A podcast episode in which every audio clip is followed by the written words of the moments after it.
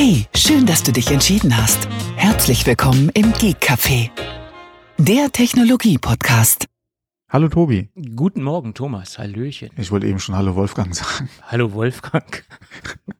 Ja. Ja, kommt drauf an, äh, welchen Wolfgang du meinst. Nee, wir hatten es ja eben von Wolfgang Petersen, ja. Deswegen wollte ich eben schon Hallo Wolfgang sagen. Ja, Ähm, ja eigentlich nicht peace. lustig. Rest in Ja, genau. peace. Eigentlich nicht lustig, aber. Nee, nee, nee.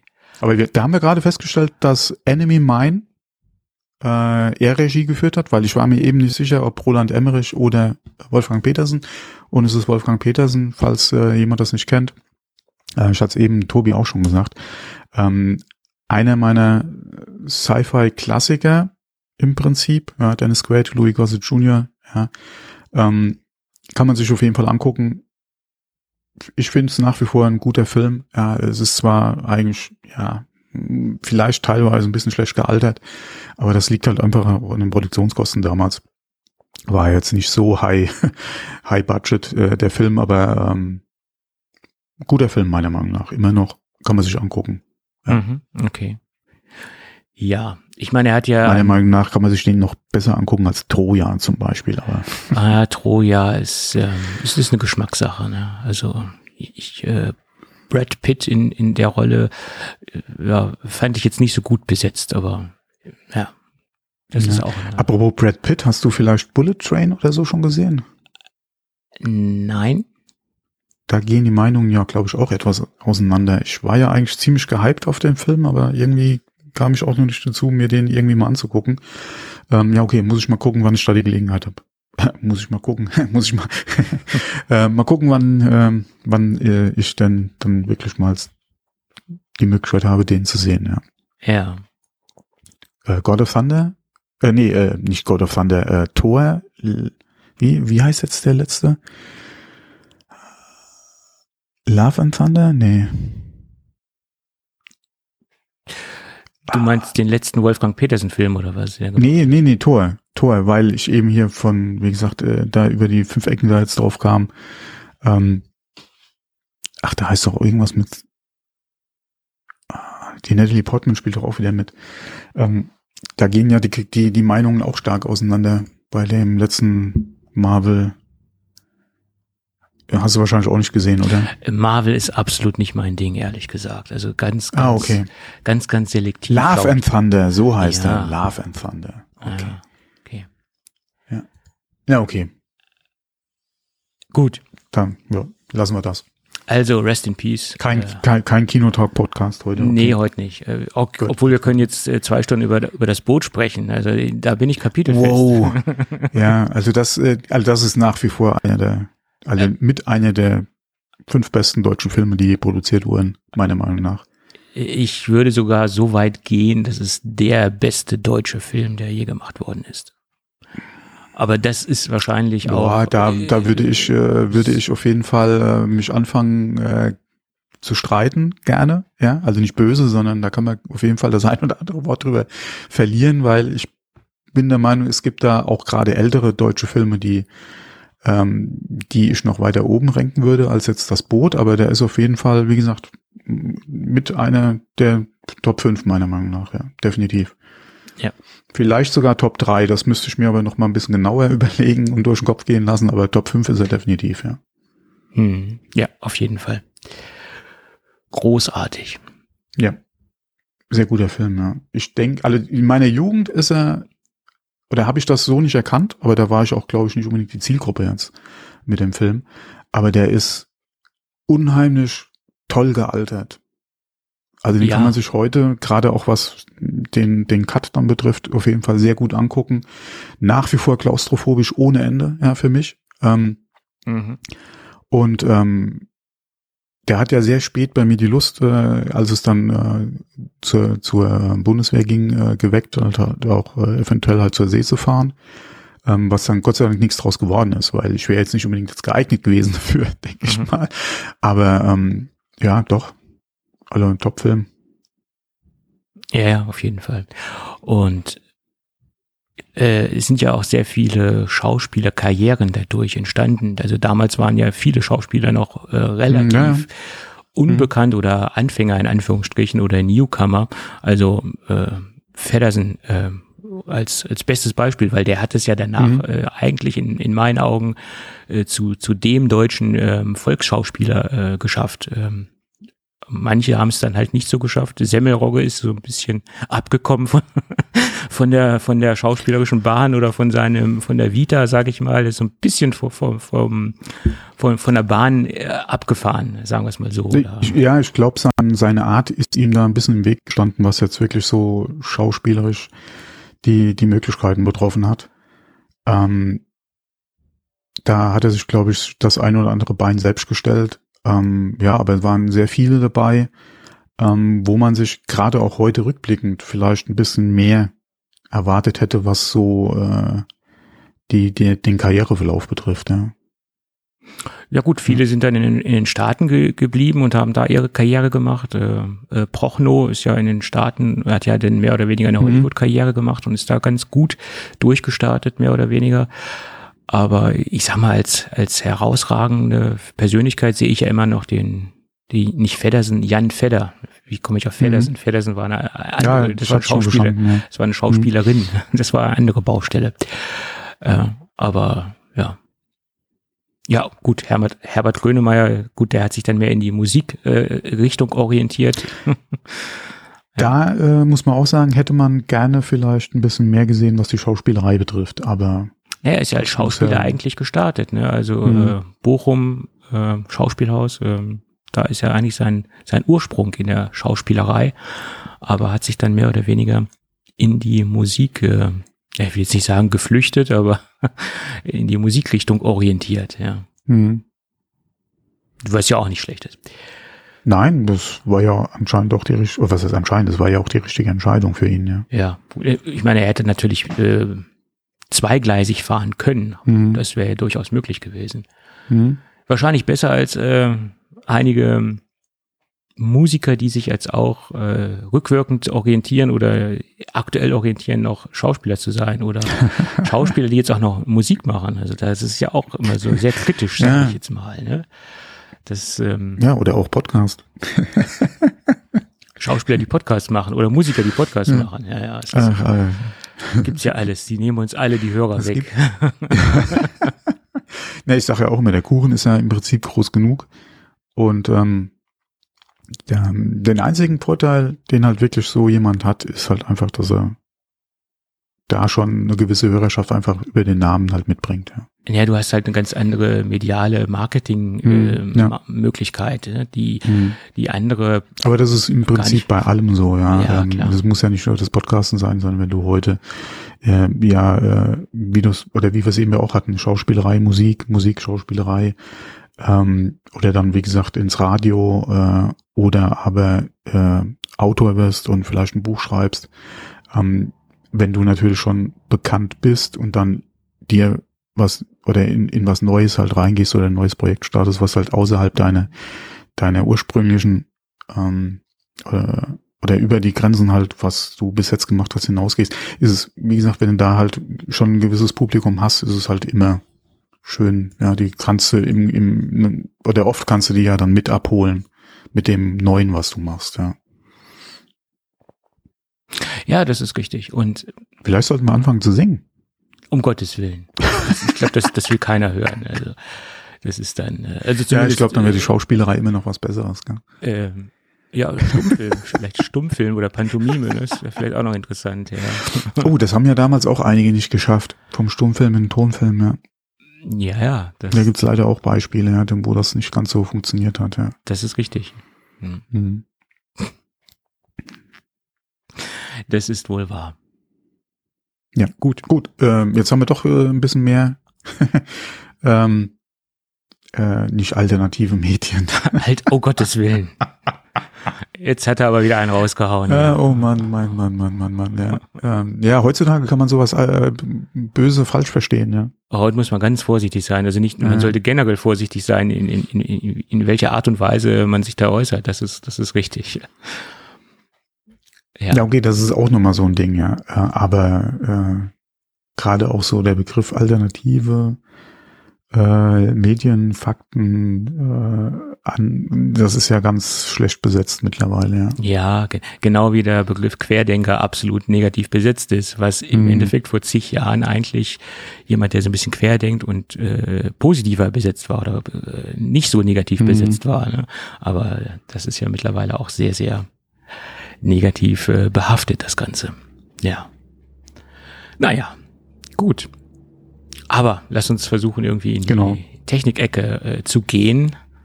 Äh, irgendwie ist die Themenlage auch etwas dünn, aber das sagen wir jetzt seit drei Folgen. Wir, wir sagen das jetzt schon so lange. Ja. Und ähm, das es liegt, also bei mir liegt es definitiv auch daran, dass einfach so ein bisschen ähm, vielleicht die, die Luft aus allem äh, raus ist, äh, was, was das einfach betrifft. Ähm, vielleicht ist, bin ich da auch zu gesättigt einfach, beziehungsweise zu gesättelt. Ähm, liegt aber auch einfach an der Situation aktuell. Ähm, früher war, na, ich will nicht unbedingt sagen, mein Budget größer, aber wie du es immer so schön sagst, ja, man überlegt sich ja heute das eher zwei oder dreimal, ja, für was man Geld ausgibt. Mhm. Ähm, und da kommt natürlich auch weniger Technik ins Haus, beziehungsweise man beschäftigt sich vielleicht auch vorher schon ein bisschen weniger mit dem Ganzen, um da auch äh, nicht zu viel äh, haben wollen, äh, einfach entstehen zu lassen. Und dann wird's doch äh, gerade was so neue äh, Technik oder Gadgets betrifft, dann vielleicht auch so ein bisschen ruhiger für einen. Ja, weil sich dann mal zwei Stunden durch YouTube-Videos zu klicken, auf der Suche nach vielleicht einem neuen Kantenschneider. Ach so, ja gut, das, das, äh, das, das habe ich das, gemacht. äh, das fällt dann stimmt, vielleicht ja. flach, ja. Mm. Ja, das, aber da sieht man mal wieder, dass, dass im Moment meine Gadget-Prioritäten so etwas anders Mhm. gelagert sind, sage ich jetzt mal. Ne? Ja. Also Mhm. äh, im Moment bin ich da so mehr auf äh, Haus und Garten unter, äh, unterwegs, auf, auf dem Ja, ja bei, Gadget. bei, bei uns ja auch. Äh, ich habe zuletzt auch mich mit äh, sous kochern und äh, Mhm. allem und Zubehör äh, mal ein bisschen beschäftigt, nicht weil ich es unbedingt jetzt hier haben wollte, sondern meine Frau ist momentan wieder so in diesem Thermomix äh, Cycle äh, oder oder sagen wir mal Turnus wieder drinne, wo sie halt immer so alle paar Jahre mal überlegt, vielleicht doch mal sich einen Thermomix anzuschaffen und äh, mittlerweile kann der ja auch sous garen. Mhm. Unter anderem ja ein paar andere Sachen zum Vorgänger ja auch, ja, aber das ist ja im Prinzip ähnlich wie, wie bei uns bei den Smartphones ja auch.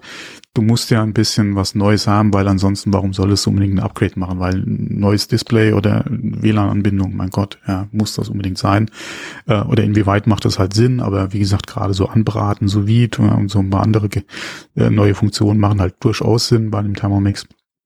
Und ähm, da guckt man, wie gesagt, da kam, kam ich für mich dann mal auf die Idee, guck doch mal, was es dann an reinen sous ja, Möglichkeiten, ja, wie sieht's da aus, wie sieht da das Zubehör aus, vor allem wie liegen die preislich im Vergleich dann auch, wenn du was Vernünftiges haben willst. Ähm, so kann man sich natürlich einen Anschaffungspreis vom Thermomix auch schön rechnen.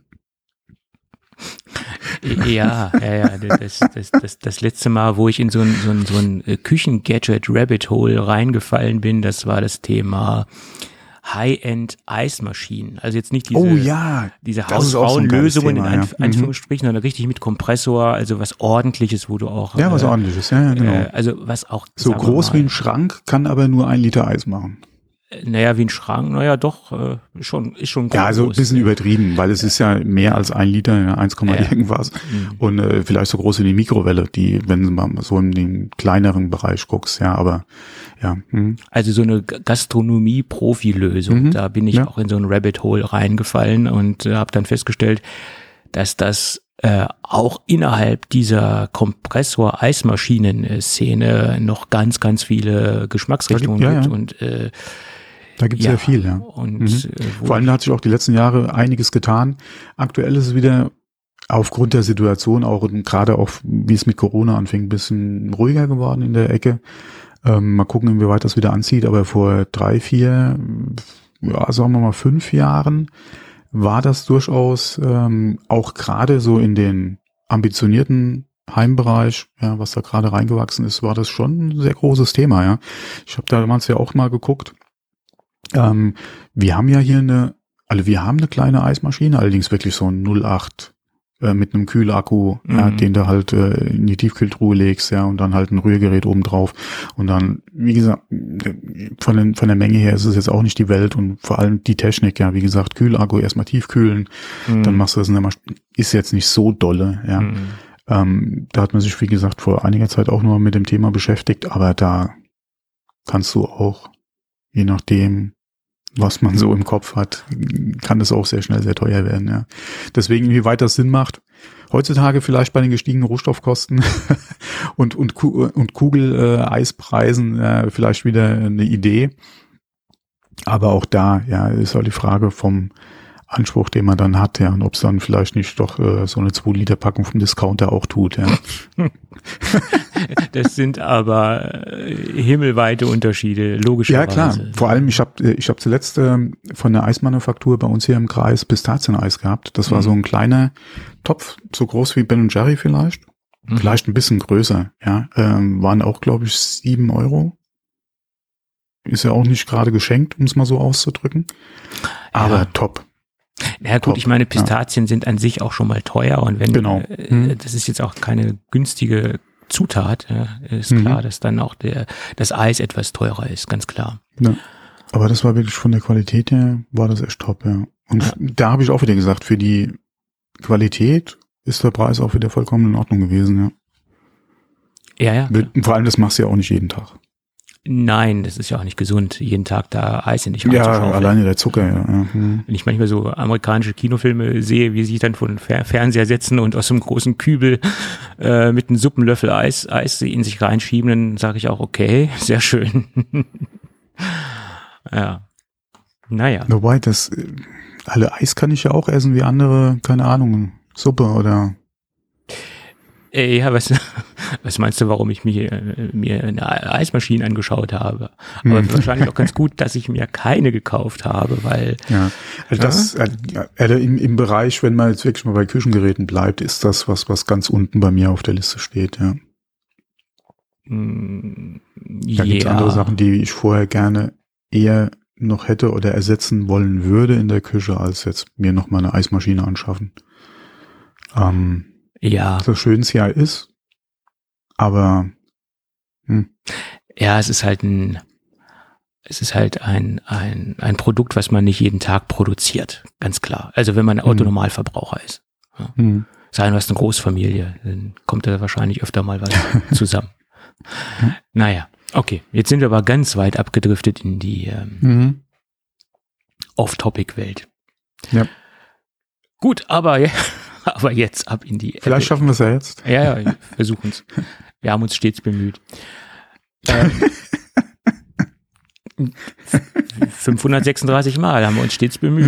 Ja. wir müssen ja unserer, unserer regelmäßigen Mittelmäßigkeit gerecht werden. Das ist es doch. Also, ähm, Apple möchte jetzt ab September seine Büropflicht starten. Äh, erst hieß es ja, ähm, auf unbestimmte Zeit haben sie es verschoben und jetzt haben sie die Zeit halt bestimmt. Ab September mhm. gibt es wieder eine Büropflicht, äh, wo man mindestens drei Tage in der Woche im Büro sein soll. Ja, sehr gut oder nicht sehr gut, wie, wie man es auch nimmt, nehm, wie man es auch nimmt. Ne?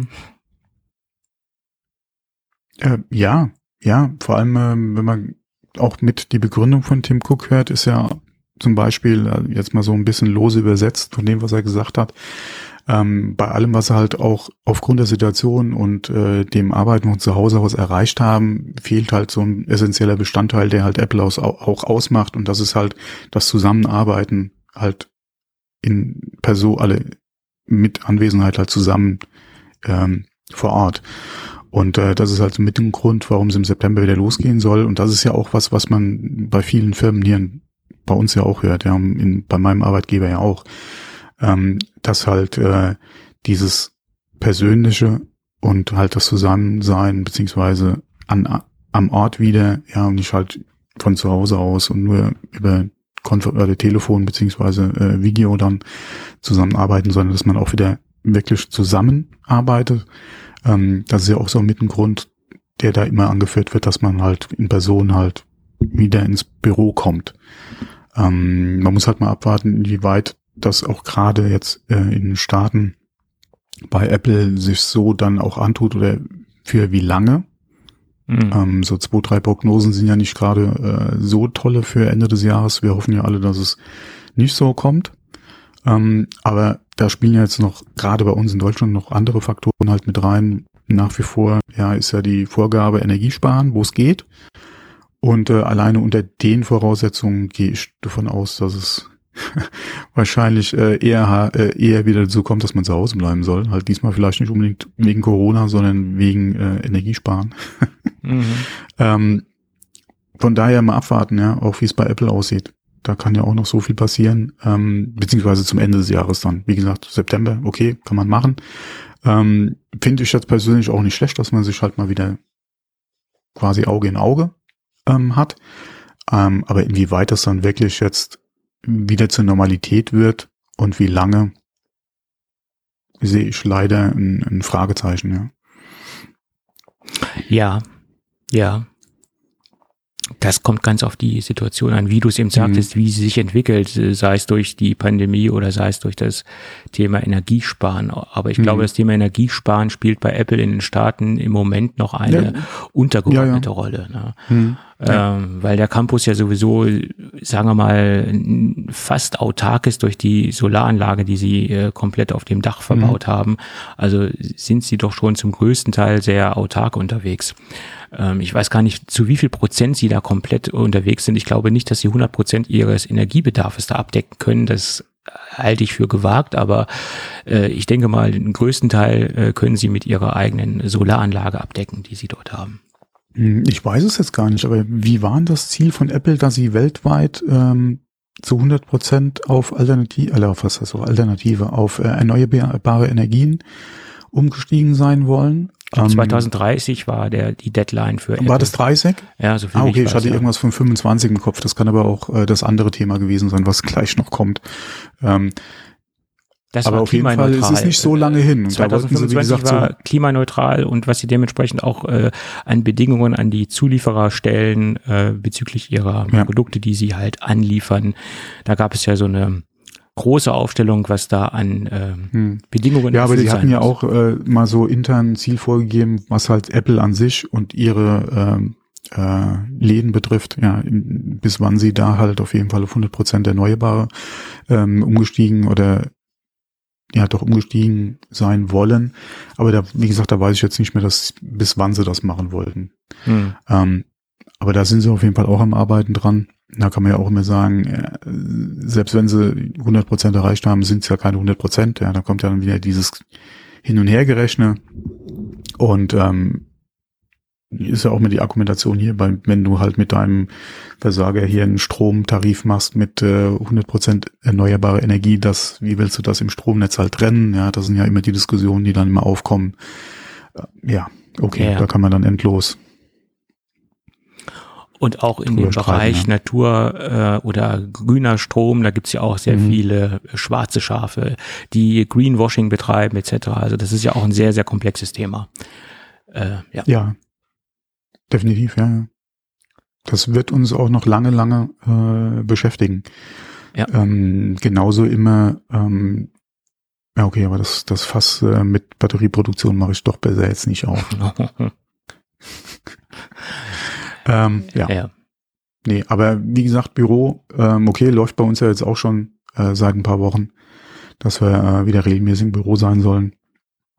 Ähm, deswegen mal gucken, wie lange das auch gerade hier bei uns dann äh, so äh, durchgezogen wird, um es mal so auszudrücken. Ja, äh, Thema Energiekosten, äh, jetzt nicht nur die im Gebäude anfallen, sondern auch die Transferkosten, äh, Benzin oder Diesel oder Treibstoffkosten im Allgemeinen das 9-Euro-Ticket fällt jetzt weg. Ob es da jetzt, gibt es da jetzt mhm. eigentlich ein Nachfolgesystem? Da haben sich doch auch noch nicht Nein. entschieden. Da wird es wahrscheinlich nee, doch auch nee, Zeit äh, Einige Bundesländer geben. sind jetzt gerade am überlegen, gerade mit 49 beziehungsweise 69. Ja. Allerdings ist ja das Problem dann auch wieder mit der Finanzierung, weil selbst die 49 oder 69 stecken ja nicht die Kosten, die halt wirklich tatsächlich anfallen mhm. ähm, für, für das Breithalten beziehungsweise für den, für den Transport ähm, und den Unterhalt etc. Und ähm, da ist man jetzt mit dem Bund äh, am Streiten, wer dann die, die Kosten tragen soll. Ähm, wobei man hat eindeutig gesehen, wie gut das angenommen wird und was es letztendlich unter dem Strich ja auch für den Verkehr auf der Straße bedeutet, beziehungsweise ähm, dass selbst welche, die aufs Auto so geschworen haben, jetzt doch äh, mit dem 9-Euro-Ticket das angenommen haben. Ähm, was es mir schwer tut, ist halt wirklich die, die, die, äh, die Begründung teilweise, mit der die Bundesregierung halt sagt, es kann halt nicht fortgeführt werden. Mhm. Ähm, das macht mir halt Bauchschmerzen und äh, es ist unterm Strich wirklich gut angenommen worden und hat auch was gebracht. Ja, es ist ja nicht so, dass es irgendwie zwar angenommen wurde, ja, die Leute, aber es hätte unterm Strich nichts gemacht. Also es hat ja wirklich definitiv auch messbar was gebracht und dass man da nicht ähm, versucht, das weiterzuführen. Wie gesagt, ob es dann neun sind, ob es 19 sind, ja, mein Gott, das wäre immer noch sehr günstig. Ähm, da sollte man doch bemüht sein, das irgendwie möglich zu machen. Ähm, zumindest mal von mir aus auch, wenn es auf irgendwie zeitlich begrenzt wäre, zwölf Monate, ja, nochmal. Ähm, mhm. Da zu gucken, wie die nächsten zwölf Monate halt laufen. Ja, ähm, und wird es irgendwann abflachen, ja, wird man dann doch müde oder steigt dann doch lieber wieder aufs Auto um. Das sind ja alles so Sachen, die kannst du ja dann im Zeitraum dann beobachten und messen.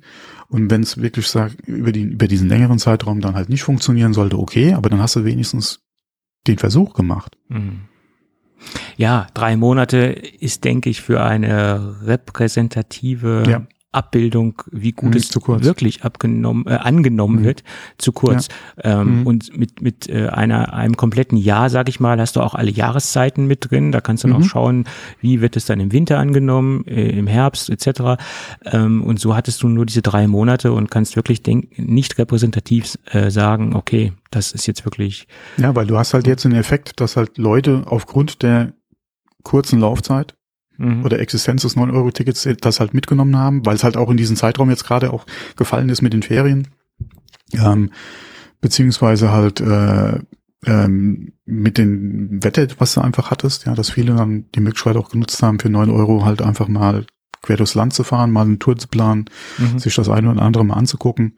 Ähm, und über den längeren Zeitraum, wie gesagt, hast du, ist klar, wie bei allem, ja. Je länger der Beobachtungszeitraum einfach ist, umso bessere Daten kriegst du halt, ja, die klar. du halt auch auswerten kannst. Auf jeden Fall. Und ähm, das wäre hier auch äh, auf jeden Fall geraten gewesen, das zu tun, gerade weil halt aufgrund der unterschiedlichen Faktoren das halt auch so gut angenommen wurde. Eben, eben. Ähm, das ist halt wirklich schade, ja, aber naja. Ja. Naja, gut, schauen wir mal. Schauen wir mal. Genau, apropos schauen wir mal. Mhm. Ähm, weil ich eben gesagt hatte, vielleicht habe ich das mit was anderem verwechselt.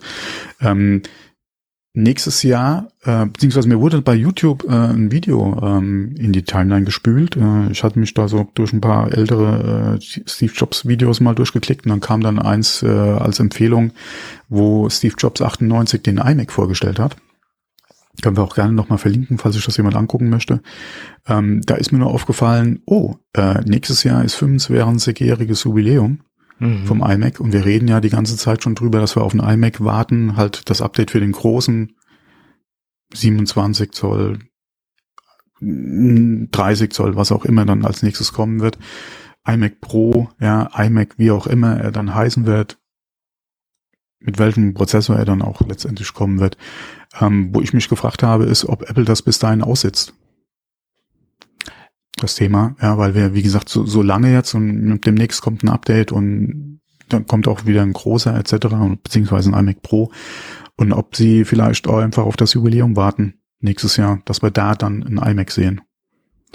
Äh, also ein Update zum großen iMac. Möglich. Es wäre ein schöner Zeitpunkt, da so eine Art äh, Jubiläums-iMac mhm. zu präsentieren und mhm. nochmal zu zeigen, was technisch möglich ist und nochmal so ein bisschen mhm. die Performance-Muskeln äh, spielen zu lassen. Ähm, möglich, ja, nächstes Jahr könnte sein, dass wir dann schon den M3 äh, sehen in irgendeiner Weise und das, das wird ja passen, ne, letztendlich. Ja, es ist halt die Frage, was sie dann leistungstechnisch in dem Pro, wenn es dann äh, namenstechnisch so sein sollte, dann haben wollen, ob es ein M3 wäre oder dann vielleicht doch eine, eine Pro oder äh, eine, eine Max-Variante vielleicht sogar. Ähm, aber da passen ja andere Gerüchte wieder ganz gut, dass Ende des Jahres ja der Pro, äh, der M2 Pro im 3-Nanometer-Prozess vom Band fallen soll. Vielleicht würde man den dann auch äh, sehen in dem im neuen iMac. Ähm, wobei, wenn sie es wirklich dann zum Jubiläum machen wollen, wäre es ja dann quasi noch ein bisschen hin im, im, im, also im nächsten Jahr. Ähm, war ja, glaube ich, auch im August, wenn ich es jetzt richtig im Kopf habe. Ähm, aber das ist halt so das, was, wo ich gedacht habe, okay, wir haben jetzt so lange nichts gesehen und ob sie dann bis nächstes Jahr warten, mein Gott, ja, die paar Monate oder dieses eine Jahr macht es, glaube ich, jetzt auch nicht mehr fett. Klar würde man das Gerät gerne früher sehen, vielleicht sogar schon Ende des Jahres zum Weihnachtsgeschäft, aber äh, ich weiß nicht, inwieweit Apple da den, den Druck spürt, äh, das auch machen zu müssen. Und wenn sie wirklich so das Jubiläum im Sinn haben und da wirklich dann vielleicht auch nochmal ein, ähm, ja, so ein Design-Update parallel zum 24er kommt, beziehungsweise eventuell auch nochmal eine Veränderung in der Bildschirmgröße, könnte man vielleicht für so ein äh, Datum oder auf so ein Datum dann warten würde sich anbieten. Und mhm. ich meine, sie haben ja in Anführungsstrichen ein, ein Übergangsgerät in, in Form eines Mac Studio äh, Systems oder und das könnte man bis dahin ja auch nochmal aktualisieren mit mit äh, mit einem M2 Chip äh, oder mit mit einem aktuellen M2 Chip. Also da da würde sich dann auch nochmal so ein Update anbieten. Und ich denke, dann würde sich auch entscheiden, ob der Mac Studio weiter fortgeführt wird oder ob das einfach nur so, eine, äh, so ein Lückenbüßer war und ob der iMac dann wieder den Mac Studio ersetzt. Das heißt ja nicht, mhm. dass der Mac Studio äh, als statisches ähm, Produkt im Portfolio bleibt. Ne? Das, das kommt ja auch noch dazu. Es kann ja sein, dass das auch naja. äh, wir wissen ja nicht, wie gut die Verkaufszahlen sind. Wir wissen zwar, dass das Ding immer vergriffen ist, aber es hat ja nichts damit zu tun, dass, äh, äh dass Vielleicht das, produzieren sie einfach auch nicht auch zu wenig. Äh, eben, das meine ich ja. Das hat ja nichts damit zu tun, dass das Ding ähm, gut oder schlecht läuft. Ne? Nee, ich glaube, der Studio bleibt uns schon erhalten. Gerade mhm. so als Mini-Studio Pro dass du da zwischendrin halt auch noch was hast. Ja. Wie gesagt, zum Mini würde auch noch mal ein Pro-Prozessor passen. Den Studio hast du eh mit Max und Ultra besetzt und dann hast du den Pro noch mit dem kommenden, was auch immer Chip. Ähm, ich glaube, das ist schon so, ein, so eine Aufteilung im Desktop-Bereich, der ganz gut passt. Und dann alternativ zum Studio ein All-in-One noch in Form von einem iMac Pro ginge auch, gerade weil halt der Markt einfach da ist. Da hatten wir ja in der Vergangenheit auch schon ausführlich drüber gesprochen.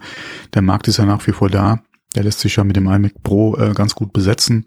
Auch wenn du ein Studio da hast, beziehungsweise im Angebot oder im, im Portfolio halt hast, äh, ist, denke ich mal, immer noch Platz für ein, für ein iMac.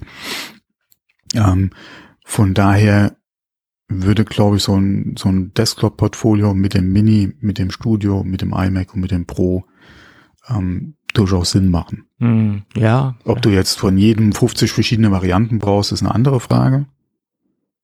Mm. Ähm, aber an sich, von der Aufteilung her, macht das durchaus Sinn. Mm. Ja, obwohl es, es heißt ja wirklich bei Apple nicht, dass äh, das ein Stein gemeißelt sein muss, dass sie wirklich ja. dieses durchziehen. Ich meine, schauen wir das MacBook 12 Zoll an, das haben sie auch äh, mhm. ersatzlos gestrichen. Ne? Das heißt ja nicht, dass es ein Comeback geben kann, aber derzeit gibt es kein äh, 12 Zoll MacBook. Mhm. Sie sind ja relativ schnell äh, unterwegs, äh, Produktlinien zu streichen oder einzustellen. Das, das, äh, da sind sie ja relativ schmerzfrei. Ne? Äh, mich würden wirklich mal die exakten Verkaufszahlen vom Mac Studio interessieren. Das ja, das würde, glaube ich, sehr viele interessieren, ja. Ja, das ist so. Hm. Okay, aber du hattest gerade darüber gesprochen, TSMC-Fertigungsprozess oder besser gesagt, dass äh, Ende Ach, Oktober mhm. Äh, wohl der 3 Nanometer M2 Pro und M2 Max vom Band laufen soll. Das meldet zumindest äh, Commercial Times. Die haben wohl verlässliche Berichte aus der Lieferkette. Und es das heißt, dass, wie gesagt, Ende, äh, Ende September der, der Massenproduktionsprozess mhm. anlaufen soll für die äh, neuen Chips auf drei Nanometer ähm, Struktur oder Basis, Produktionsbasis. Mhm.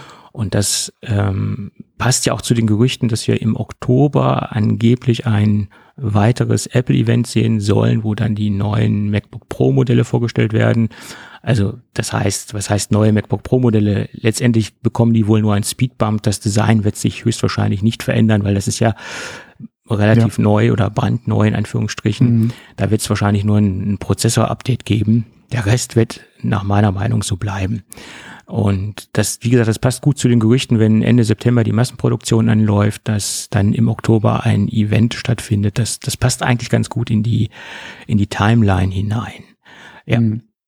Und das wird dann nochmal ein ganz anderer, ganz anderer Schnack mit drei Nanometer äh, äh, Struktur als diese 5 Nanometer Geschichte. Und ich glaube, dass das sind dann so die richtigen, ich sag's jetzt mal in Anführungsstrichen, so die richtigen M2-Chips, äh, weil der aktuelle M2 ist ja ist ja so ein Zwischending, sage ich jetzt mal, zwischen M1 und zwischen M1 ja, Pro. Ja, das ist ja so, ist so ein optimierter so, 5-Nanometer-Prozess, den sie äh, ja, äh, benutzen, ja. Hm. Ist ja so in der Mitte. Das ist ja, ja.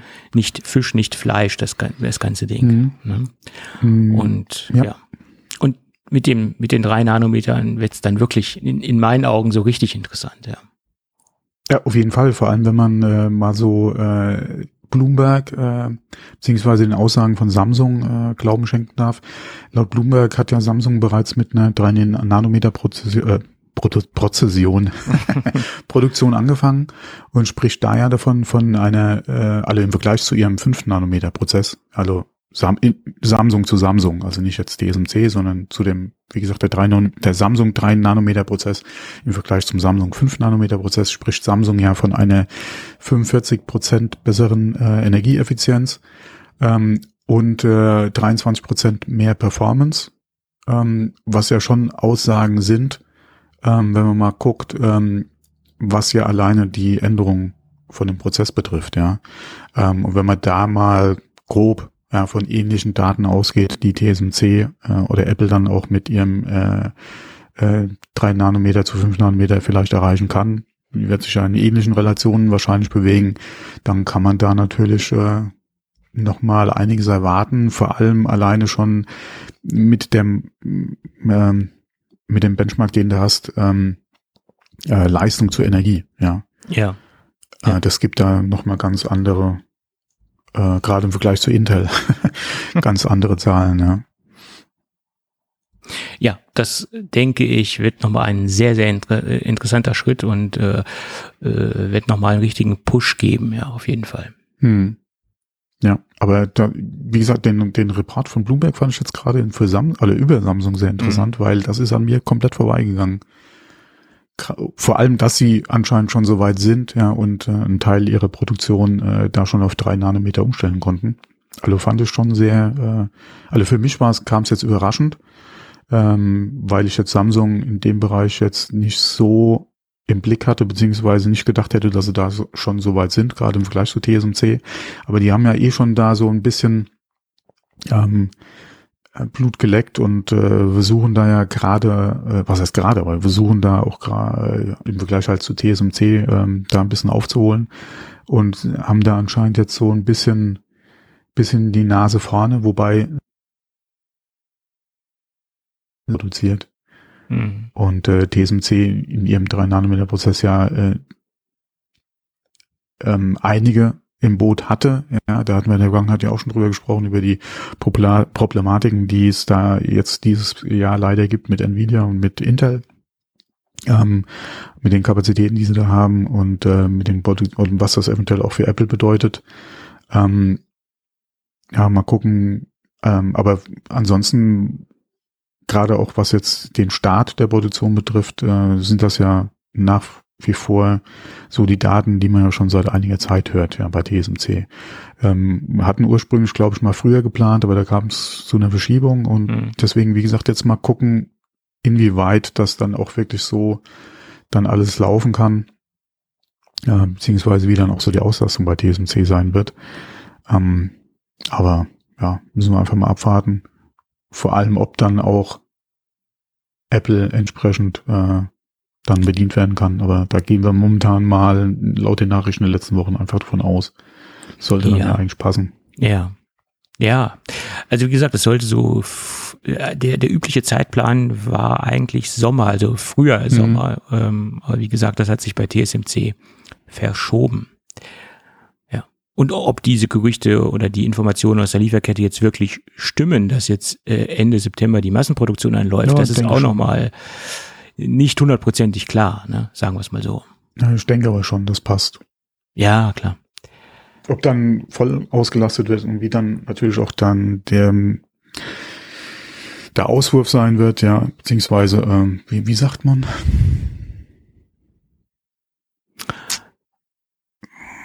Äh, ich weiß, was du meinst. Äh, ähm, äh, Produktionstoleranzen, nein, nicht Produktionstoleranzen. Ähm, Ja, aber ja, ja, ich weiß, was du meinst. ähm, das muss man dann mal abwarten, aber ich denke, dass sie da zumindest mal, was, was den Start betrifft, da schon jetzt äh, so weit sind, ja. Ja, Und es ist ja nicht so weit hin, ne? Mein Gott, das sind noch, wie, wie lange noch? Zwei Wochen? Drei Wochen?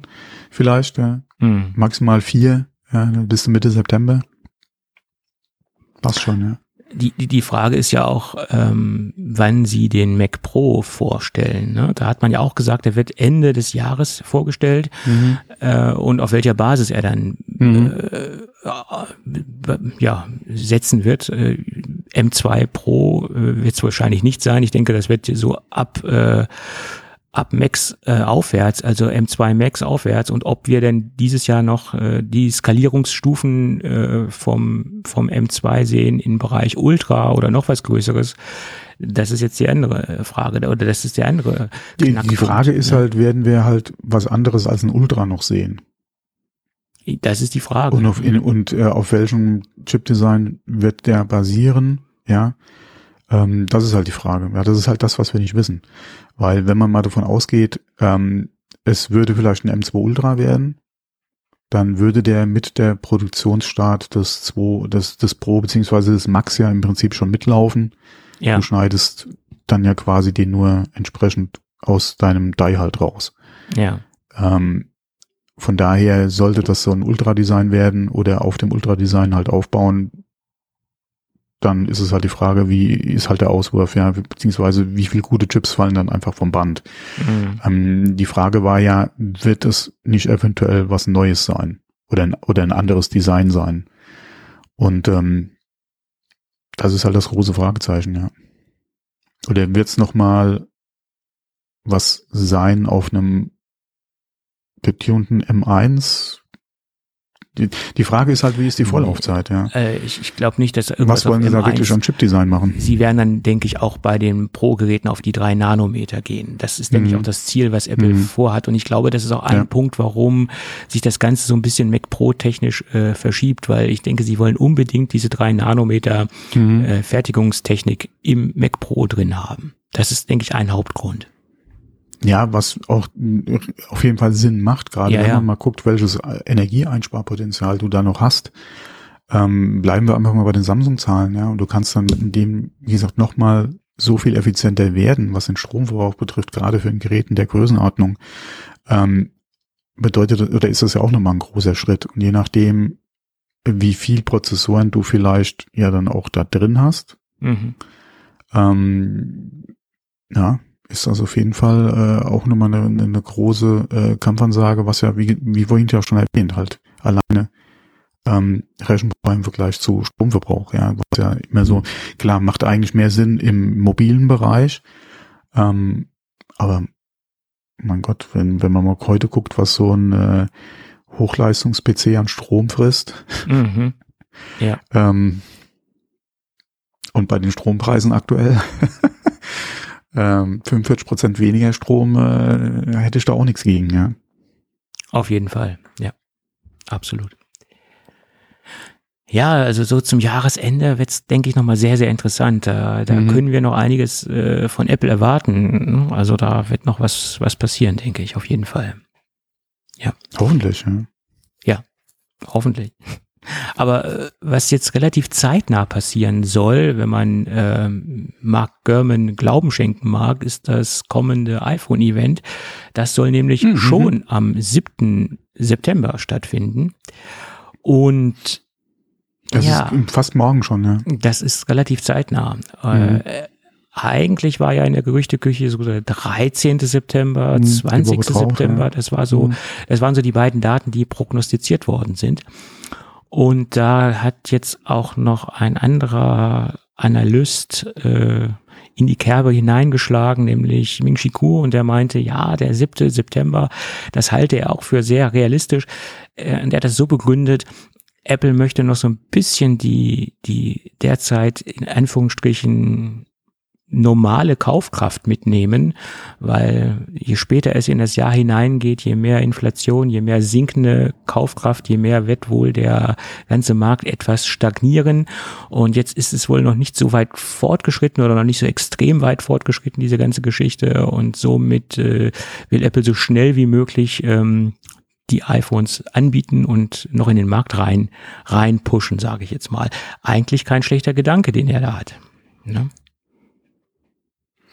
Ja, wobei, inwieweit ist ein Smartphone-Kauf davon betroffen, ja, in, in der Region oder in der Preisregion, über die wir jetzt reden. Äh, du kriegst ja so ein iPhone nicht geschenkt, hast du noch nie ja. bekommen. Nein. Ähm, die, die Frage ist halt, äh, also ich denke mal, wenn du eh in dem Upgrade-Zyklus jetzt drin bist, dass du jetzt mit der Vorstellung des iPhone äh, 14 dann auch sagst, du, äh, das wäre jetzt dein Kauf gewesen. Ich denke mal, die meisten würden dann eher sagen, okay, ich warte mal mit einer Anschaffung von einem neuen Laptop äh, oder von irgendwas anderem eher, als dass ich auf mein Smartphone verzichte. Ähm, klar, wenn ich jetzt erst einen 13er gekauft habe, würde ich, also ich bin sowieso nicht im, in, in, äh, jetzt im Zug alle hm. im Upgrade dran, ja. Ähm, wäre ich jetzt aber auch nicht, wenn ich noch einen 12er hätte. Ähm, bei mir ist es ja sowieso ein bisschen länger, ja, aber äh, ich denke gerade für diejenigen, die sowieso jedes Jahr ein neues Gerät in der Vergangenheit hatten, werden jetzt auch beim 14er upgraden. Ähm, ja, das ich denke, das ist jetzt eher weniger. Das ist richtig, aber man muss ja auch sehen, bei denen, die eh schon auf dem Fans waren, okay, klar. Äh, es muss, man muss ja auch sehen, dass es innerhalb der iPhone 14 Serie auch noch viele preisliche Schwankungen gibt. Pro Max und zwischen einem Standard iPhone 13 mhm. sind natürlich auch viele, sind natürlich auch große preisliche Unterschiede. Ne? Also ich denke, den Pro Max Käufer kann man jetzt nicht unbedingt äh, von der Kaufkraft mit einem Standard also, iPhone 13 Käufer äh, vergleichen. Ne? Da ja, muss man differenzieren. Also, wo es jetzt wirklich interessant wird, ist, wenn mit dem 14er ja dann auch so ein Standard Max kommt oder so. Eben, ja. Vor allen Dingen, wo das da, dass, wie gesagt, eher Leute dann zu einem dazu greifen als zu einem Pro. Ja. Ähm, aber ansonsten. Vor allen Dingen, wo, wo es sich preislich positioniert und der Unterschied zwischen dem Pro Max und zwischen dem normalen Max, sage ich mal, der darf nicht, der muss schon groß sein preislich. So sehe ich das, weil, weil wenn der Unterschied jetzt so gering ist, so nach dem Motto, na ja, es sind nur 200 Euro, äh, denn ja, sehr, sehr die, schwierig. Die, die, Frage ist, wie groß ist der Preis, oder wie wäre der Preisunterschied zu, zu dem Standard 14 Pro? Weil wenn der Preisunterschied jetzt nicht so groß ist, würden manche vielleicht sagen, okay, wenn ich jetzt für ein Hunderter mehr das normale 14er kriege, also das 14 Pro kriege, im Vergleich zu einem Standard äh, Max vielleicht, dann ist der Abstand vielleicht zu dem 14 sind halt wieder so die Sachen, wo, äh, wo ich dann überlegen würde, ja, äh, weil wie gesagt, zwischen dem Standard Max ein Upgrade zum 14 Pro für vielleicht 100 und dann habe ich eh schon das 14er. Ja. Wie groß ist dann der Unterschied zwischen dem 14 Pro und dem 14 Pro Max? Äh, lege ich vielleicht auch nochmal drauf. Also Ja hm. gut, aber da muss man, also wer einen Max haben will, der achtet ja in erster Linie auch auf das Display. Und da, da guckt er jetzt nicht, zu dem normalen Pro oder zu dem Max. Also das, das, das ist ja, das ist, glaube ich, die wenigsten Leute, weil wer einen Max nee, haben will. Was die, was die Bildschirmgröße betrifft, ja, aber den, mir geht's halt um den Preisunterschied. Ach so, ja. Weil, aber wenn, wie gesagt, wenn der Preisunterschied zwischen dem Max und dem Pro jetzt relativ in Anführungszeichen klein ist, kann ich mir vielleicht den Preisunterschied oder den Preis-Upgrade zwischen dem Pro und dem Pro Max dann vielleicht auch wieder schön rechnen. Das meine ja. ich. Ja, ja, ja. ja. Äh, weil du den, wie gesagt, du machst da nicht den direkten Preisvergleichssprung, sondern mhm. vergleichst erstmal zum kleinen, in Anführungszeichen, und dann hast du, wie gesagt, den, den Upgrade nochmal zum Max, dass du hier halt über drei Ecken ja, gehst. Gut. Das ist ja, ja gut, man kann, so kann man sich das natürlich auch sehr schön rechnen. Ja, ich meine, man kann sich deswegen. ja irgendwie alle technischen Anschaffungen nach oben hin versuchen schön zu rechnen. Man findet Mhm. irgendwie immer Argumente, ne? Das ist halt so.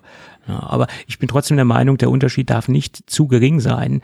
Ähm, Genau, nicht so, ja, genau. Mhm. das ist, es muss klar sein, das ist jetzt die Max ähm, Mhm. Standardvariante und die Pro Max, da muss schon ein, ein verhältnismäßig großer Preisunterschied sein. Das, das, ähm, Ja, wobei, ich denke mal, der wird alleine schon dann kommen, wenn die Gerüchte wirklich stimmen sollten, dass sowieso die Pros teurer werden dieses Jahr.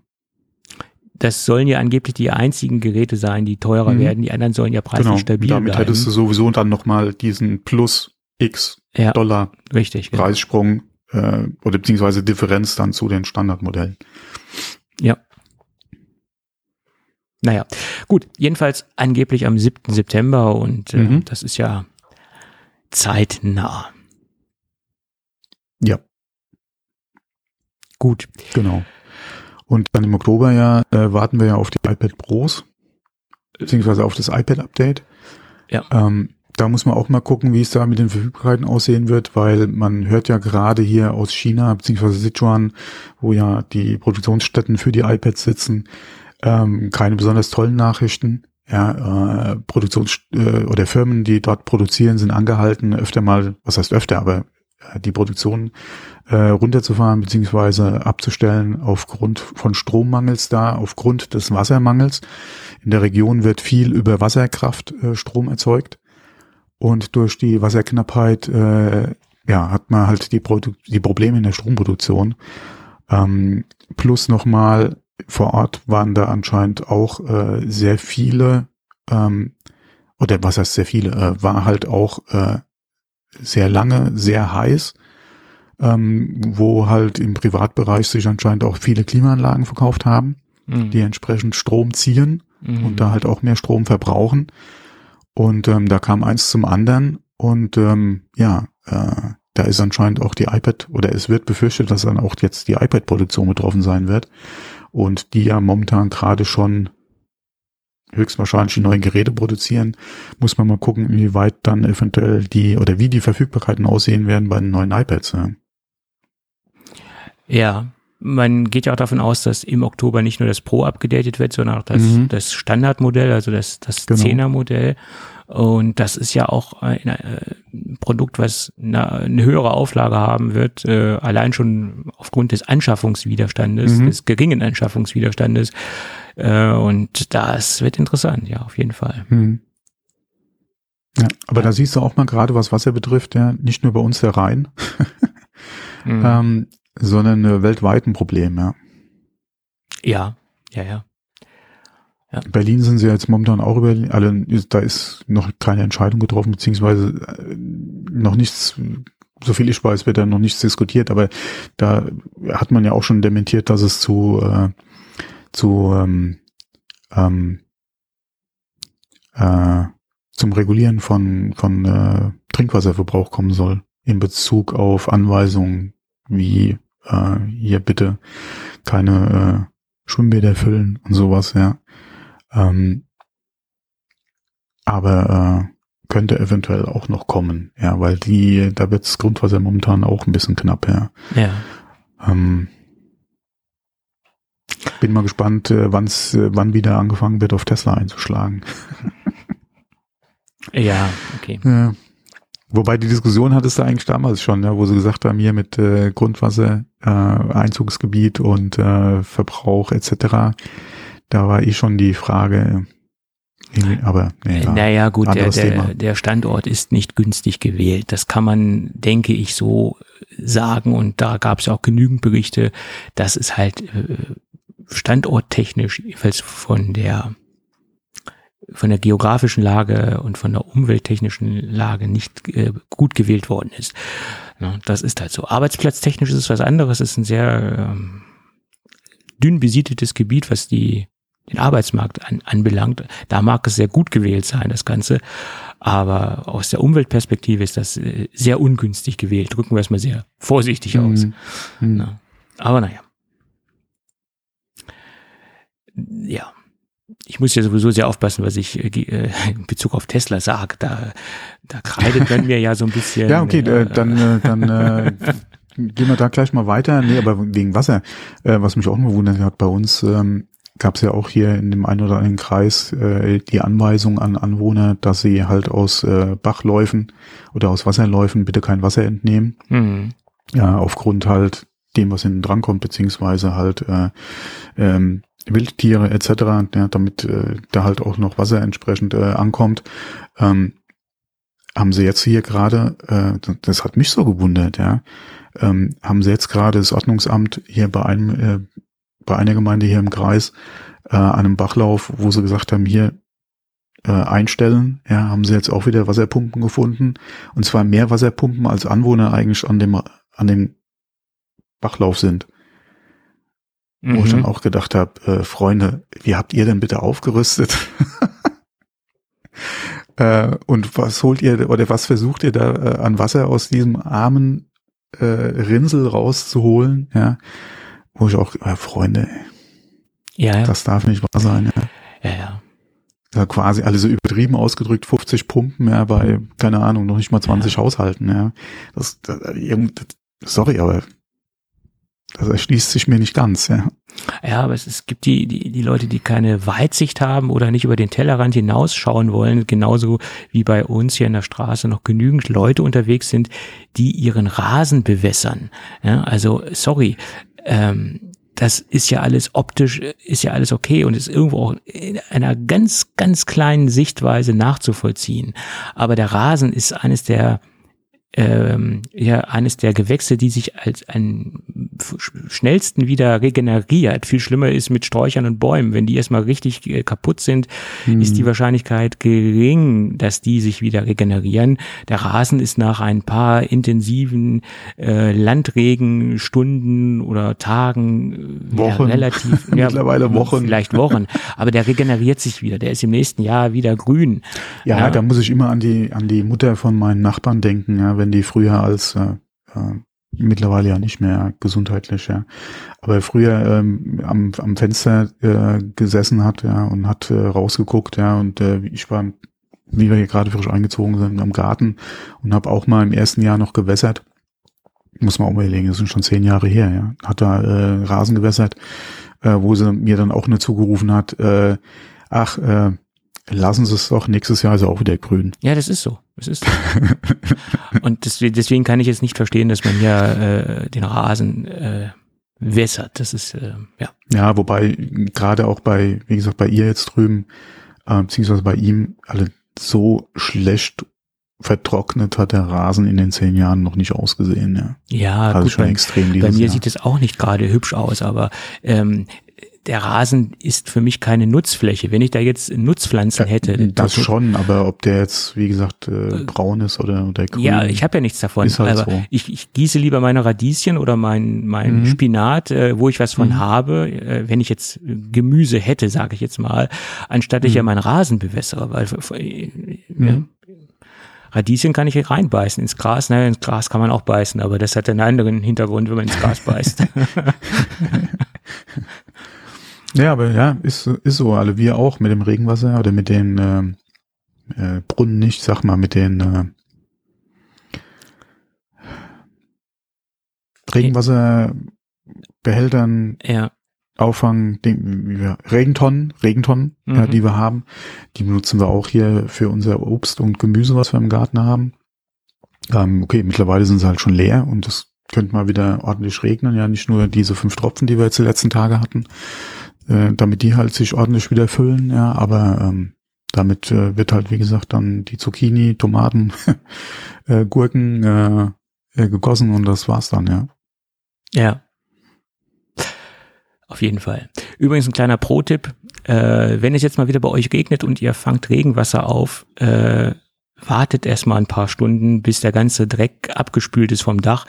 Den Dreck wollt ihr wirklich nicht in der Regentonne haben. Abgase, Mhm. Staub, Schmutz, das sollte man Mhm. eigentlich nicht unbedingt auffangen. Das Dach sollte sich erstmal ein bisschen frei gespült haben, sagen wir es mal so. Ja. Habe ich letztens auch einen schönen Bericht drüber gesehen im Fernsehen, da hat auch ein Gärtner äh, dazu was äh, referiert zu dem Thema Regenwasser und er hat gesagt, auf keinen Fall jetzt diesen, dieses erste Wasser auffangen nach dieser langen Trockenzeit. Das ist ganz bedenkliches Regenwasser im Moment. Liegt ja auch auf der Hand. Gut, wir werden ja zum Garten, Garten-Podcast, hätte ich bald gesagt. Erst hat man uns nachgesagt, wir machen zu viel Autocontent. Jetzt, äh, ich glaube, die, die nächste Shitstorm-Welle geht in den Bereich Garten-Content rein. Pass mal auf. Hatten, hatten wir nicht schon äh, über Gardena mal gesprochen?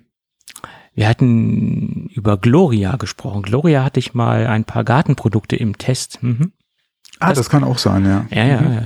Gloria. Ja. Mhm. Gardena hatten wir mal gestriffen the thematisch, aber ah, okay. nee, ich, ich, hatte auch mal ein Gardena-Produkt im Test, stimmt. Ja, so, ja Diese, doch, dieses mhm. Schlauchaufrollsystem von Gardena. Mhm. Genau, übrigens äh, Top-Produkt, äh, das ist jetzt zwei Jahre bei mir im Dauereinsatz äh, immer noch super gut erhalten. Äh, diese äh, freistehende oder Wandmontage? Äh, Wandmontage, ja, ja. Ah, okay. Mhm. Und auch ähm, was die, was die Plastik- oder Kunststoffqualität beanlangt, super toll. Das hängt an einem Bereich, wo sehr oft die Sonne drauf scheint und das Plastik ist nicht ausgefärbt, äh, angegriffen von der Sonne, ist immer noch in einem genauso guten Zustand wie am ersten Tag. Oder es ist so gleichmäßig ausgeblichen, dass es mir nicht aufgefallen ist. Aber das sieht man ja meistens äh, trotzdem. Also nee, nee, da kannst du ja schon viel machen. Ja, ja. Äh, gerade was ja jetzt auch hier UV-Beständigkeit etc. betrifft. Ja, ähm, gerade wenn du sagst, du bist an einer Stelle mit viel Sonnen, äh, so, direkter Sonneneinstrahlung.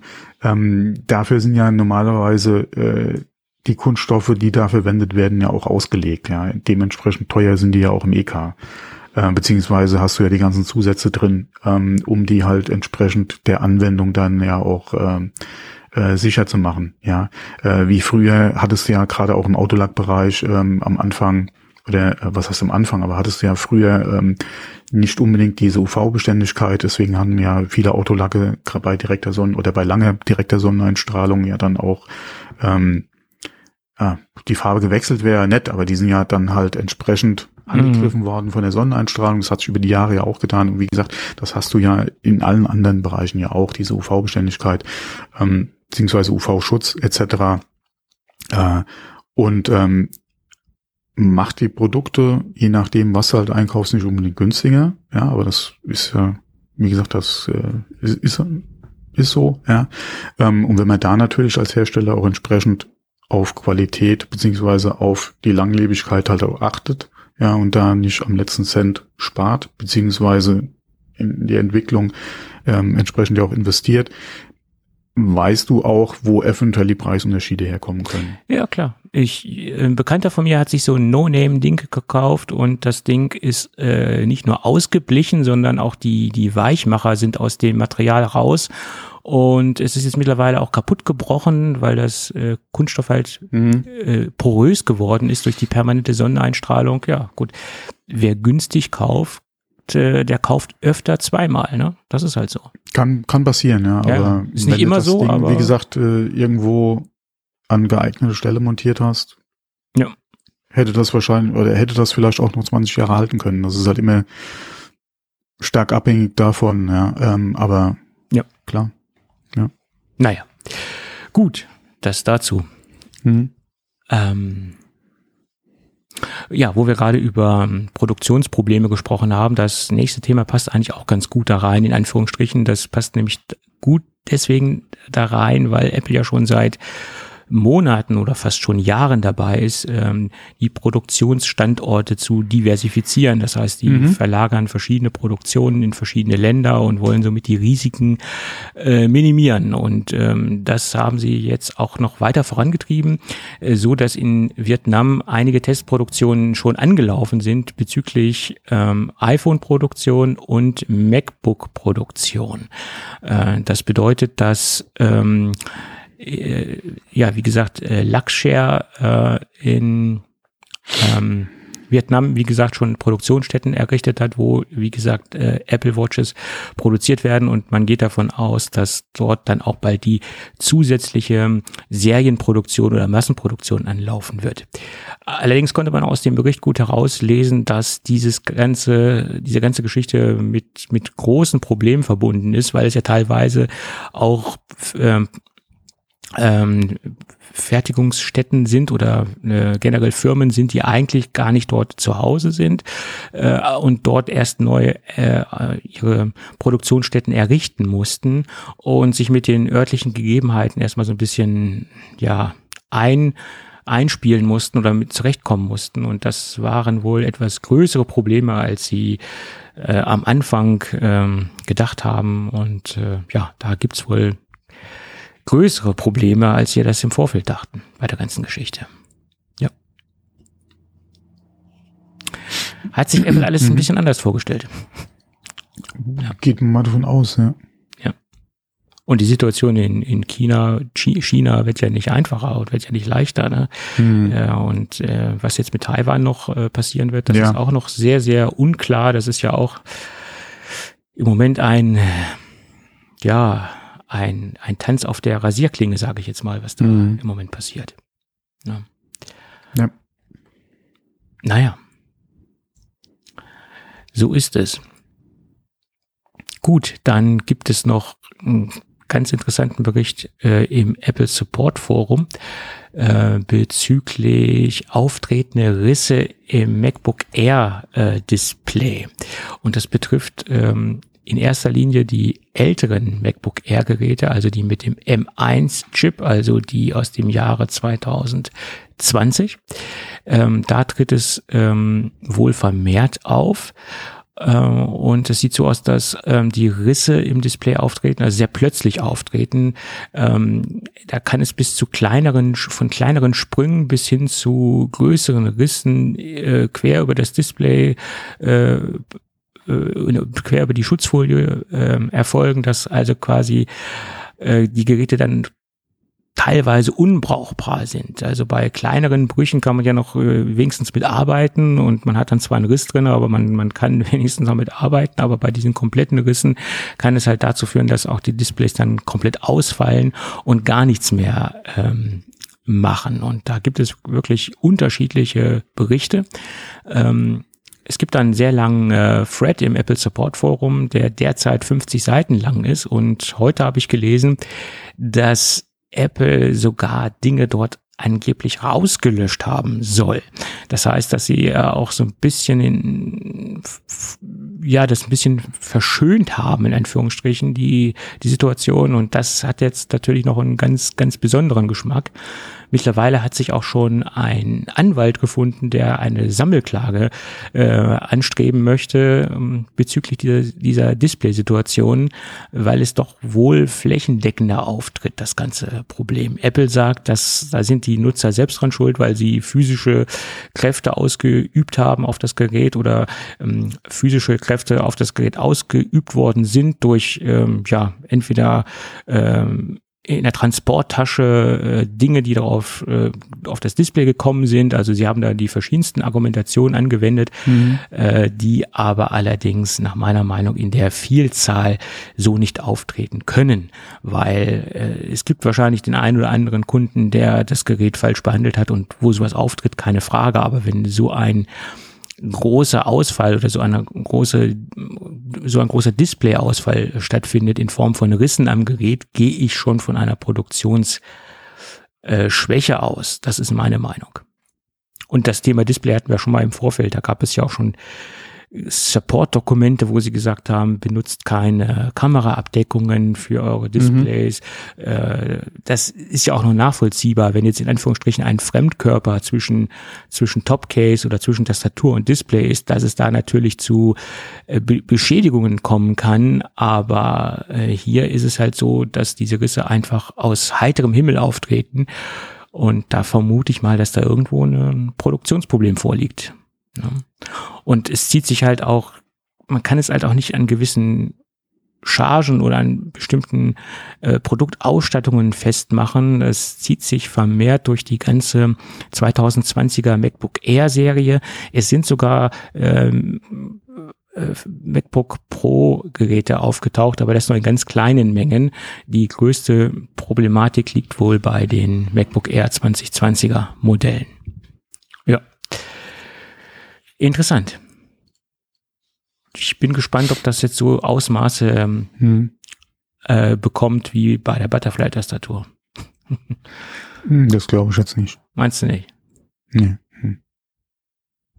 Äh, aus Deutschland habe ich auch noch keine Berichte gehört, dass das hm. irgendwo in Deutschland passiert ist. Ich kenne sehr viele Leute, die mit einem MacBook Air 2020 unterwegs sind und alle, die ich kenne, haben jetzt nicht diese Probleme oder zumindest haben sie mir die jetzt nicht mitgeteilt in irgendeiner Weise oder ich habe also auch aus dem direkten Verwandtschafts- und Bekanntschaftskreis nichts gehört und da sind sehr, sehr viele von diesen äh, Brot- und Butter MacBook Air Geräte, Geräten unterwegs. Also von daher kann ich im Moment sagen, dass ich glaube, dass es verstärkt in den Staaten auftritt. Aus Deutschland heraus habe ich noch nicht viel gehört. Hm. Ja. Naja. Gut, gut. Ähm, was haben wir denn noch auf der Liste? Irgendein Thema hatte ich noch, was ich irgendwie unbedingt hier einbauen wollte. Irgend so ein Retro-Thema, wo habe ich es denn? da unten. Über, überleg mal kurz. Äh, so, so lang ist unsere Liste ja auch nicht, ne? Deswegen sage ich ja kurz. Kurz, okay.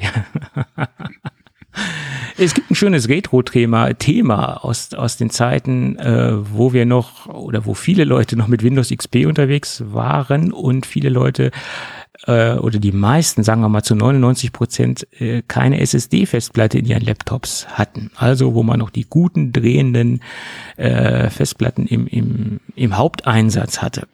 Und die Ach, so lange ist das noch gar nicht her. Ähm, ja, gut, Windows XP ist aber schon lange her, weil es trat vermehrt in Kombination, na gut, es gibt immer noch Leute, es gibt noch Unternehmen, die noch mit äh, Windows XP zum Teil unterwegs sind. Im, ja, man soll es gar nicht glauben, was da für gruselige IT noch äh, im Einsatz ist. Also das ist nochmal eine ganz andere, ganz andere Geschichte. Nein, aber es gibt eine interessante Geschichte aus, aus dem Bereich ähm, Windows XP in Kombination mit einem Laptop, in Kombination mit äh, konventionellen drehenden Festplatten. Und die bewegten sich ja teilweise äh, je nach Ausstattung und je nach Leistung, gerade bei den Laptops, da war es ja so, dass sie teilweise noch etwas langsamer unterwegs waren, was die, um, was die mhm. Umdrehungen beanlangt. Da ging es ja mit 4200 bis 5400 und dann später kam ja dann so High-End in Anführungsstrichen äh, zweieinhalb Zoll Platten raus, die hatten dann schon 7200 Umdrehungen. Und wenn man dann in den SCSI-Bereich ging, in den dreieinhalb Zoll Bereich, gab es sogar Festplatten, die hatten 15.000 15.000 Umdrehungen. Ähm, das war dann aber die Ausnahme. Also im zweieinhalb Zoll Bereich ist nach meiner Meinung die schnellste Zahl, die es da gab, 7200 Umdrehungen. Aber Brot und Butter war so in der Mitte mit 5400 Umdrehungen. Und das ist auch ein ganz wichtiger Punkt äh, weil diese Festplatten in Kombination, das, ich musste es echt dreimal durchlesen und ich musste mir auch, äh, äh, noch ein paar verschiedene Quellen raussuchen, weil ich erst dachte, da will uns einer veräppeln in irgendeiner Weise, aber ich habe dann geguckt, wer das ist und auf welcher Seite das erschienen ist. Es ist auf dem Microsoft-Blog ähm, äh, erschienen, das Ganze. Es ist nämlich ein, ein Entwickler von Microsoft, der sich an eine interessante oder eine kuriose Gegebenheit ähm, erinnert. Er hat nämlich berichtet, dass es ein bestimmtes Musikstück gab, wenn man das auf einem Laptop abgespielt hat, ähm, über die Lautsprecher. Ähm, das war nämlich das Musikstück von Janet Jackson, Riven Nation nannte sich das. Und dieses Musikstück hatte äh, eine bestimmte Resonanz oder mehrere Resonanzfrequenzen erzeugt, die die drehenden Festplatten ähm, in Schwingung versetzt hat. Also dieses Musikstück. Also diese Resonanzfrequenzen haben halt äh, Schwingungen ausgelöst, die die Scheibe, die Magnetscheibe in nicht ähm, ja, äh, in Schwingungen versetzt hat, die nicht, äh, äh, ähm, wie gesagt, wo der Lesekopf quasi nicht vernünftig auf der Platte die Daten äh, lesen konnte. Und es war eine, eine gewisse Unwucht äh, im Betrieb. Und das hat dazu geführt, dass äh, entweder Schreiblesefehler aufgetreten sind, das war noch ähm, äh, der Best Case, aber der Worst Case war halt der, äh, dass dann sogar ab einer gewissen Lautstärke ein Headcrash eintreten konnte. Und das war dann natürlich der Totalschaden der Festplatten. Ja. Und dann hat man einen äh, bestimmten Filter eingebaut, softwaretechnisch in Windows XP, äh, der dann quasi diese Resonanzfrequenzen aus dem Musikstück herausgefiltert hat, dass diese Probleme halt nicht auftreten. Und es ist nicht nur in erster Linie bei Laptop-Festplatten aufgetreten, sondern auch bei Rechnern äh, in gewisser Kombination mit äh, zweieinhalb Zoll Festplatten und nahestehenden äh, Musikboxen, die dann halt äh, diese Resonanzfrequenzen so äh, negativ auf diese Festplatte übertragen konnten. Ja, interessant. Was ist nicht alles Ja, gab. vor allem erstmal den Fehler zu finden. Oder den Grund für, dafür zu finden, das ist ja. ja schon mal so ein Ding, ja. Ja, ja, und ähm, und die Kombinationen zu finden, wer gerade dieses Musikstück über einen Laptop oder über einen Lautsprecher hört, ja, das ist gar nicht so. Was mir auch interessant wäre zu wissen, ist, inwieweit dieser Bugfix seinen Weg noch in Windows 11 gefunden hat. Ich glaube, diesen Filter haben sie, äh, denke ich, drin gelassen, nehme ich mal an. Warum sollten sie den rausnehmen? Ja, weil er nicht mehr gebraucht wird.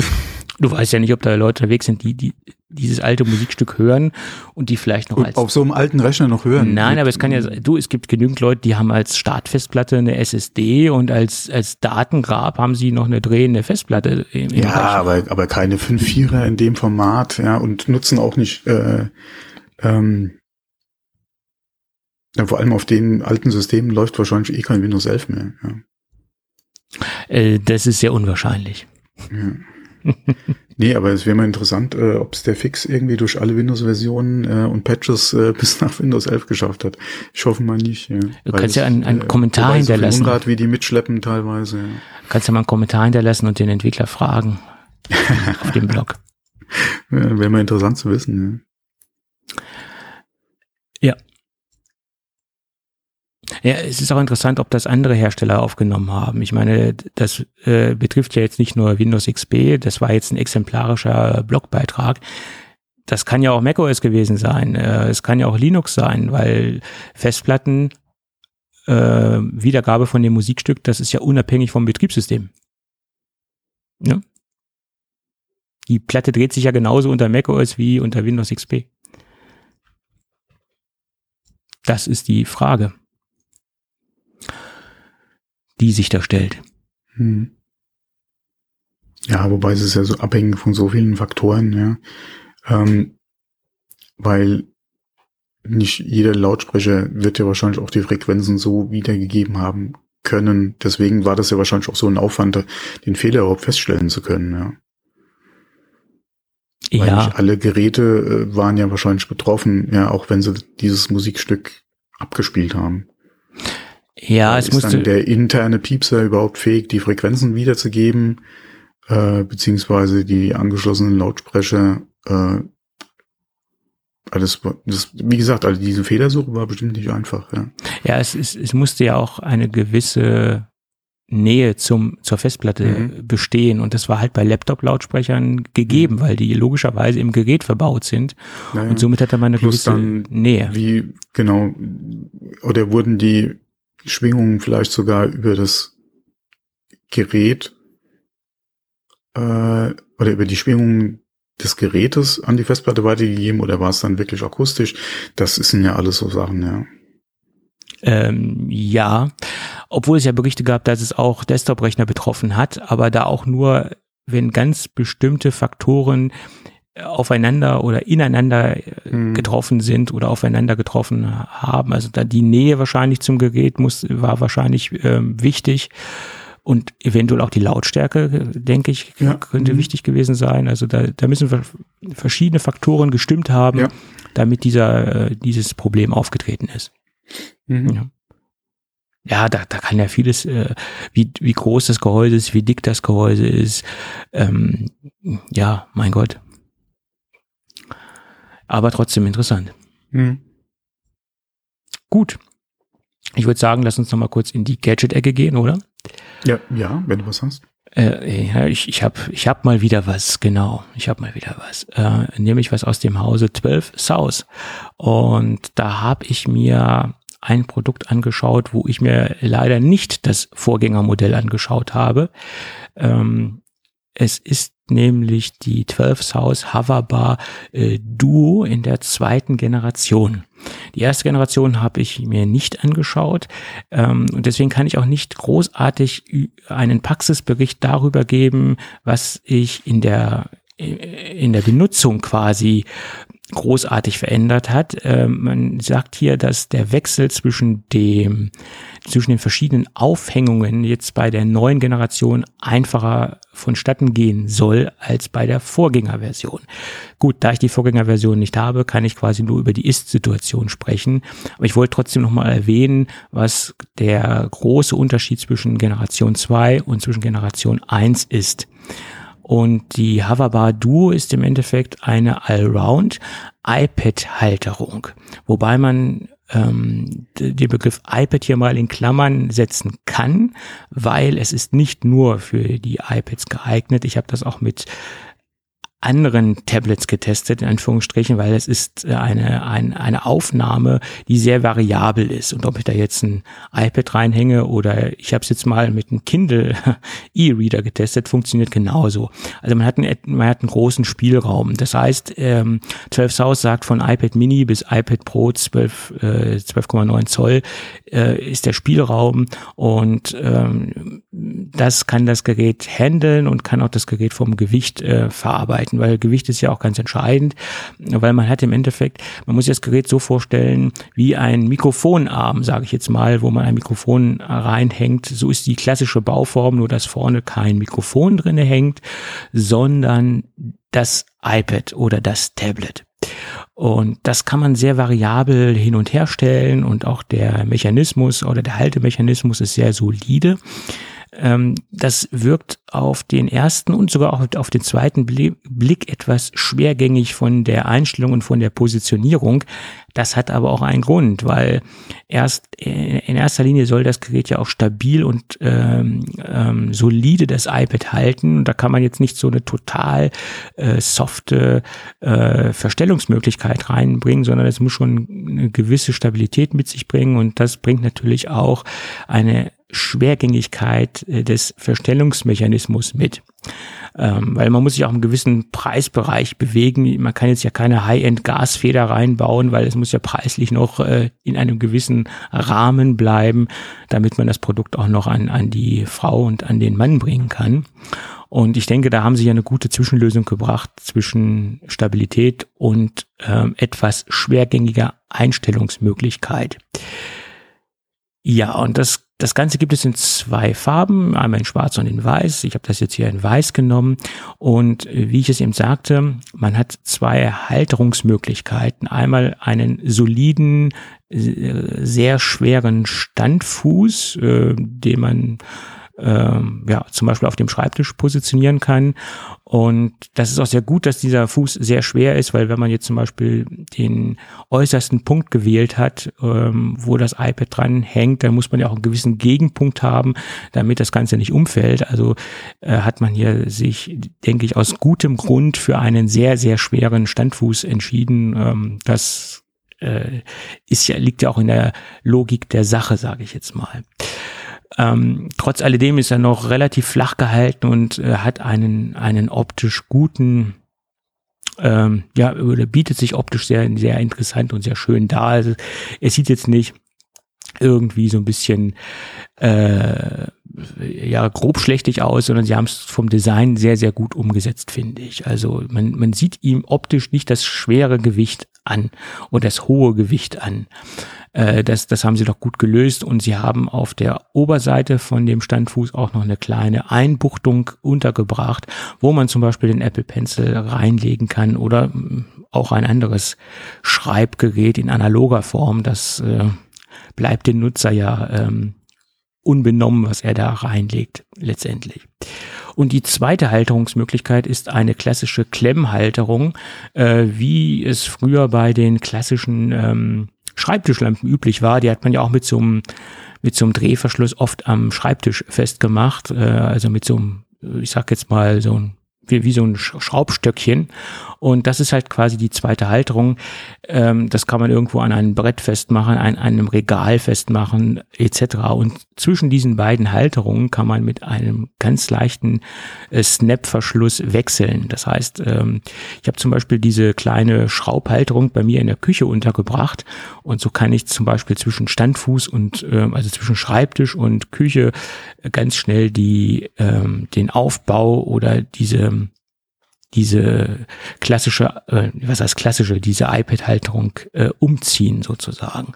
Also der Stand äh, der, Location-Wechsel ist mit dieser, mit dieser Snap-on-Halterung sehr, sehr leicht gemacht. Ja. Und das, das, das Ding macht wirklich einen soliden Eindruck und dadurch, dass ich halt auch sehr variabel bin zwischen den Größen, äh, ist es nicht nur auf eine iPad-Größe festgelegt, sondern ich kann quasi die komplette iPad-Palette abdecken. Äh, und ich sage halt immer iPad, weil äh, 12 South es halt so bewirbt, aber es geht auch mit allen anderen äh, Tablets. Ähm, ich habe es, wie gesagt, mit einem Kindle äh, Reader getestet.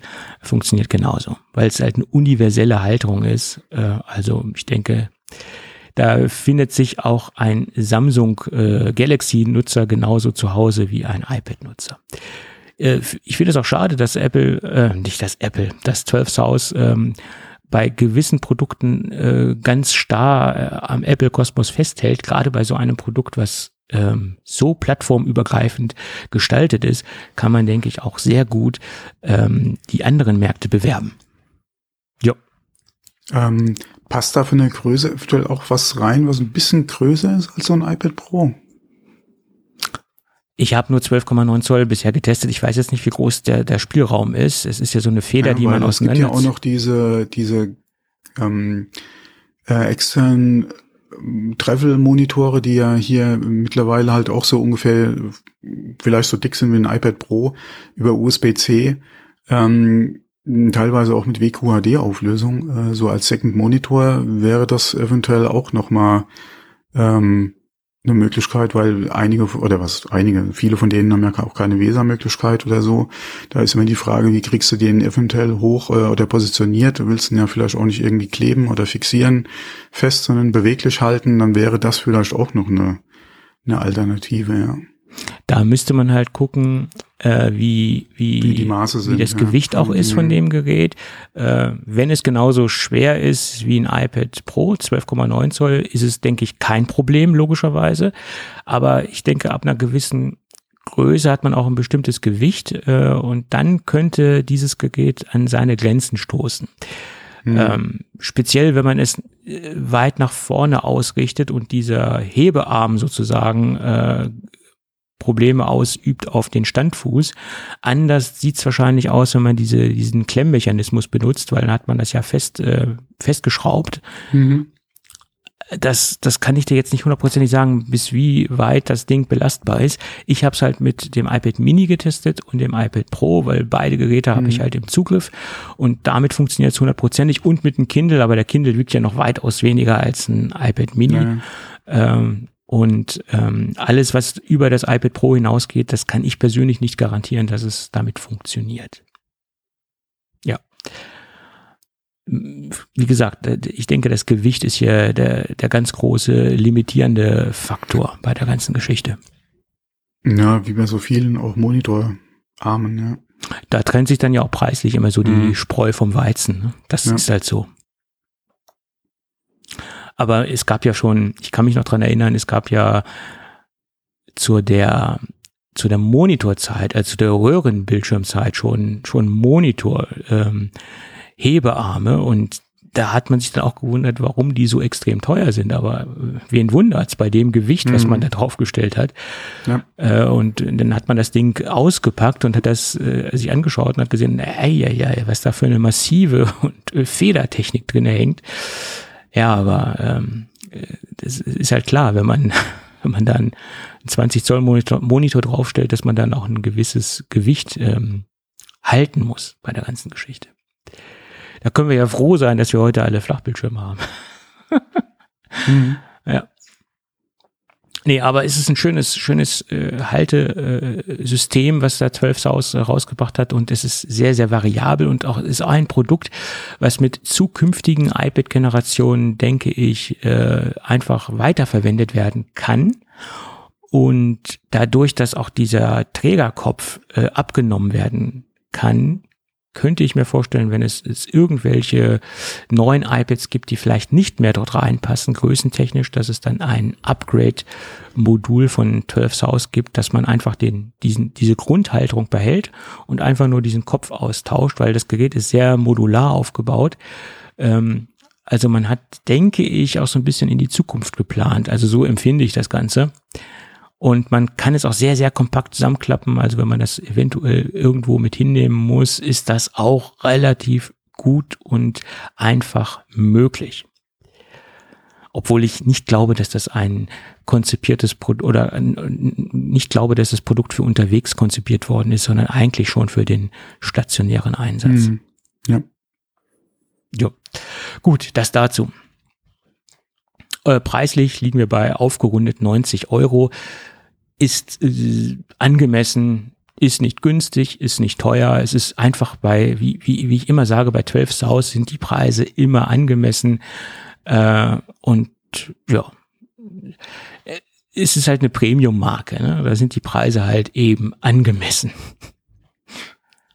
Gut. Tja, dann haben wir es doch. Gut, sehr schön. Ja, und damit wir auch in unseren Zeitrahmen passen und nicht rausfallen aus dem Rahmen, wir fallen ja sonst immer aus dem Rahmen,